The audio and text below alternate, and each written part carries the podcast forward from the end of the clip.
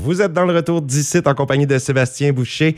Aujourd'hui, en entrevue, une autrice de romans policiers et des romans très spéciaux, euh, Lise Picard, qui est avec nous au bout du fil. Bonjour, Madame Picard. Bonjour, euh, Sébastien. Bonjour, ça va très bien aujourd'hui? Oui, ça va bien. Merci euh, de nous accorder une entrevue comme ça. Vous, vous habitez dans la région... C'est dans le bout de Laurier Station, euh, mettons, le comté de Lobinière, c'est à partir du, mettons, le pont Pierre-Laporte, là.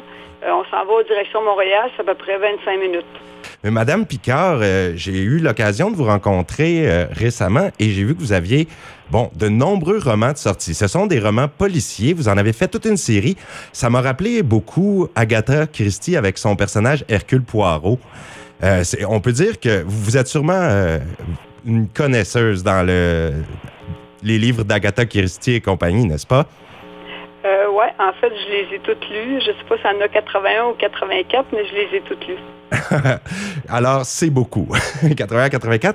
Je voudrais que vous nous parliez, Madame Picard, avant de parler de votre série de livres qui est vraiment intéressante. euh, votre parcours, d'où vous est venue la passion de l'écriture? Je pense que ça remonte à il y a très longtemps. Euh, oui, en fait, euh, moi, ben, quand j'étais jeune, quand j'ai été en cinquième année d'âge primaire, ma cinquième année d'âge de l'école primaire, euh, j'ai eu accès au collège paroissial, puis il y avait une petite euh, bibliothèque. Puis là, ben, c'est ma première euh, année où ce que mon imaginaire a pris son envol. Quand j'ai réussi à, à lire des romans, euh, j'étais comme. En fait, mon corps était présent quelque part sur un perron de porte ou dans, un autobus ou n'importe quoi, mais moi, j'étais complètement dans un autre monde. Je, me formais des images à partir de ce que l'auteur avait écrit dans le livre, puis euh, je veux dire, euh, j'avais adoré ça. Puis après, ben, il y a une anecdote que je vais vous raconter. Quand j'étais jeune, euh, fallait que je me couche à 7 à 7h30. Alors, euh, je trouvais ça plate parce qu'il y avait des émissions intéressantes, genre Les Champions, euh, euh, Bonanza, peu importe. Puis moi, ben, ma chambre était juste au-dessus du salon. Alors quand j'allais me coucher à 7h30, il y avait la moitié de l'émission euh, qui était passée. Alors je me couchais sur le plancher, puis je me collais l'oreille sur le plancher de, de, ma chambre pour écouter ce qui se passait dans l'émission après, mais je me formais mes images moi-même. Puis après, quand j'ai été euh, à l'école secondaire, ben là, euh, mettons, c'est le summum de la jouissance, je dirais. J'ai eu accès à une bibliothèque avec tous les, les livres qu'il y avait là. J'avais accès à tout ce qui, qui était permis dans le monde littéraire. Euh, C'était une bibliothèque d'une école secondaire. Alors, pour moi, là, c'était... Wow! Donc, euh, vous, vous aviez cette passion de l'écriture, puis vous avez commencé à imaginer votre personnage il y a très longtemps. Sauf que pour ce qui est des romans que vous avez écrits, la série de romans qui est sortie avec le détective Thomas-Édouard Victorin, vous avez commencé sur le tard là, à, finir par euh, mettre à jour votre passion puis de le faire, hein, euh, faire les romans. Alors, euh, 2017, je crois, vous avez commencé à mettre ça sur pied, mais le personnage existe depuis longtemps. Oui, j'ai créé mon personnage en 1989. Euh, j'avais créé euh, un détective, euh, j'avais tout, j'avais tout imaginé tel qu'il est aujourd'hui. Sauf que j'avais envoyé, moi j'avais fait un, un manuscrit, j'avais envoyé dans deux maisons d'édition. J'avais essuyé un refus, alors ça m'avait comme un petit peu euh, euh, découragé. Alors j'avais mis ça de côté pendant une trentaine d'années. Puis euh, j'ai pas arrêté par contre de toujours retravailler mes, mes, mes textes pour finir, rajouter des choses, puis les mettre au goût du jour aussi. Puis en 2017, ben, j'ai pris euh, ma retraite de- du travail que, que j'occupais, puis euh, j'ai rencontré euh, mon éditeur. Puis lui, il m'a offert de, publier mes romans. Alors, le 1er octobre 2017, je me suis remis euh, à l'écriture de, de, mes romans qui sont devenus euh, aujourd'hui. Wow! Parlez-nous de ces romans. On va entrer dans le vif du sujet, du synopsis euh, de l'histoire. Euh, Th- Thomas-Édouard Victorin, il est euh, capitaine détective. Il travaille pour la Sûreté du Québec dans la section crime contre la personne. Mais lui, il travaille en marge de la police. Il travaille dans l'ombre. Les policiers ont tout entendu parler de lui. Ils connaissent ses exploits, mais il n'y a personne qui sait de quoi il a l'air. Alors, quand il y a un crime qui est commis quelque part et que son responsable, il se rend compte que ça va être compliqué d'élucider l'affaire, il fait appel à lui parce que c'est son meilleur élément. Là, il va aviser les policiers qui sont sur place où il y a eu un crime pour euh, leur dire que le capitaine Victorin s'en vient. Alors, les policiers, eux, ils ont hâte de le voir arriver, mais ils s'attendent d'avoir un grand gars costaud qui va débarquer. C'est pas tout à fait le cas parce que Thomas Édouard Victorin, il est pas grand, il est pas gros, puis euh, il a l'air d'un jeune de 17 ans. Alors quand il arrive sur place et qu'il sort son badge pour s'identifier, il trouve toujours ça comique de voir la face des policiers quand il voit euh, sa véritable apparence. Et lui, il a un sens, euh, je dirais pas paranormal, mais il a un certain pouvoir, votre personnage. Oui, il a un pouvoir magnétique assez puissant qui lui donne la possibilité de, de, de excusez, d'hypnotiser les gens. Euh, ce qu'il s'interdit de faire, par contre, sans la, la, la, mettons, l'autorisation d'une personne, mais il, il, utilise le pouvoir sur lui-même pour des, des fois, mettons, euh, quand il est blessé, pour euh, euh, euh mettons, intervenir sur l'affluence des liquides qui circulent dans son organisme, ralentir ses battements de cœur ou sa, respiration. Puis des fois, il veut jouer, pour déjouer un, criminel, ben il va faire semblant qu'il est mort, alors il va arrêter son cœur de battre et il va s'arrêter de respirer aussi. Et c'est un pouvoir assez mystérieux et intéressant. Et j'imagine que ça lui sert pour résoudre des crimes, des enquêtes. Mais là, lui, euh, Thomas-Édouard Victorin, pourquoi il s'appelle ainsi? Je pense qu'il y a une signification au nom que vous lui avez donné. Oui, je l'ai appelé Thomas-Édouard Victorin pour euh, euh, différentes raisons. Je l'ai appelé Thomas parce que il, est Thomas, comme on dit quelqu'un qui est Thomas, je veux dire, il est sceptique dans la vie. Lui, quand il arrive sur le lieu d'un crime, il ne prend pas pour acquis que les indices qui sont là, c'est des vrais indices. Il doute de tout ce qu'il voit. Euh, après ça, je l'ai appelé Édouard parce que pour moi, Édouard, c'est un nom noble. C'est pour le prestige. C'est pas parce que c'est un petit homme que c'est pas un grand homme. Et euh, le, son nom de famille, Victorin, ça a une connotation avec victoire. Euh, Thomas Édouard Victorin, c'est un gagnant, c'est pas un perdant. Alors, il est prêt à aller très loin pour coincer un, criminel. Il n'y a rien qui est au hasard hein, dans, ces livres-là. Ça, demeure une fiction, mais vous utilisez dans vos romans euh, beaucoup d'endroits réels, hein, beaucoup de, noms qu'on connaît, notamment des villes du Québec ou des différents postes de police. Comment, comment ça a fonctionné, votre façon d'écrire? Euh, ben moi, quand, quand je, je, veux situer une histoire euh, qui se passe, un drame, euh, je, m'organise toujours pour aller voir des fois sur place la région, me familiariser avec les lieux, les noms de rues, et pour que ça, ça faille le plus proche possible de la réalité. Tout ce qui est imaginé, les noms des personnages, euh, le, mettons l'histoire, le drame et tout, ça c'est toujours imaginé.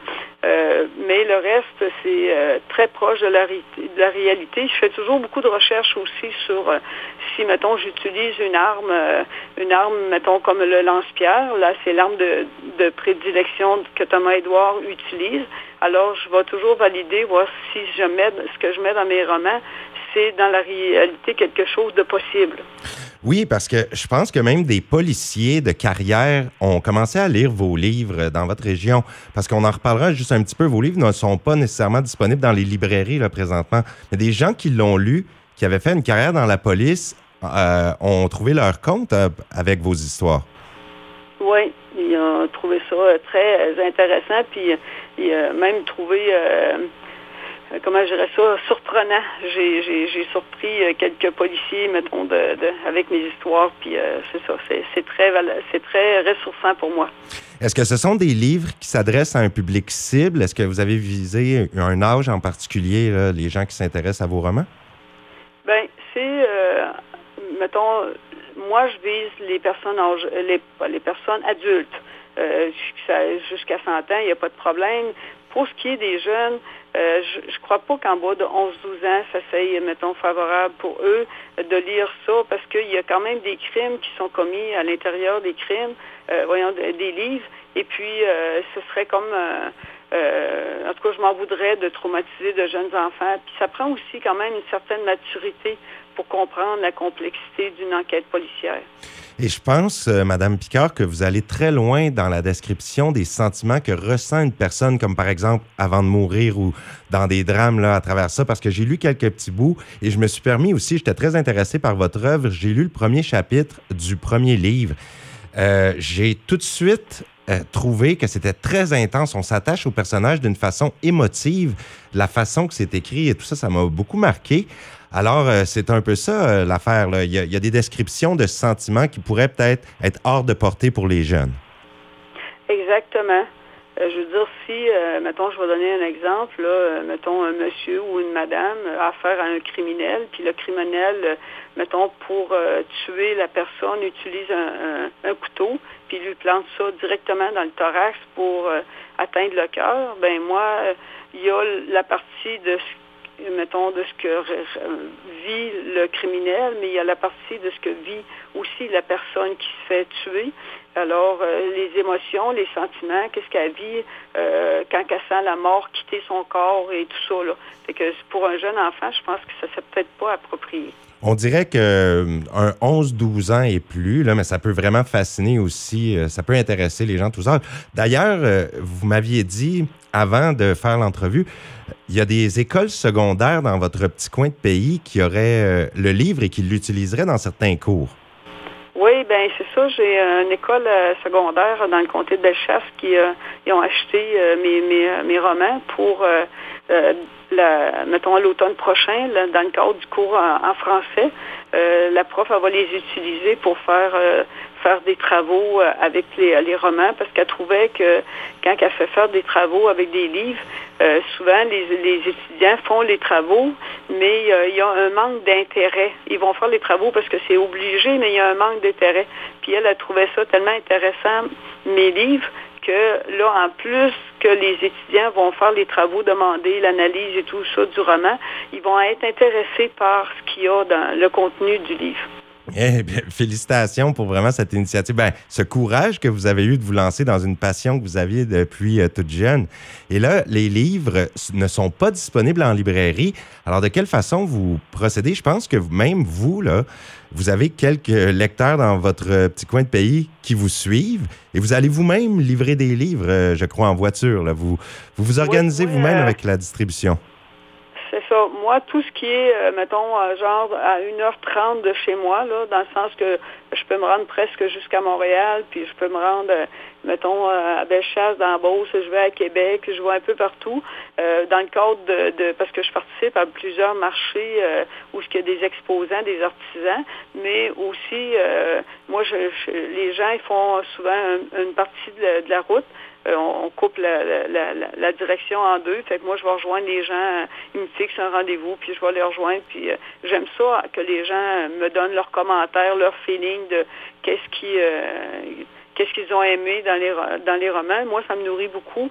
Puis en même temps, ben, ça me conforte dans mon idée que ce que je fais, ben euh, ça fait plaisir aux gens, mais je leur amène aussi mon but. Moi, quand j'écris un roman, c'est de pro- procurer euh, aux gens un moment d'évasion, leur permettre de passer euh, du beau temps en dehors de, de leur vie, euh, des tracas quotidiens. Puis, je veux dire, le fait d'avoir des contacts avec les gens, je, je peux avoir ça.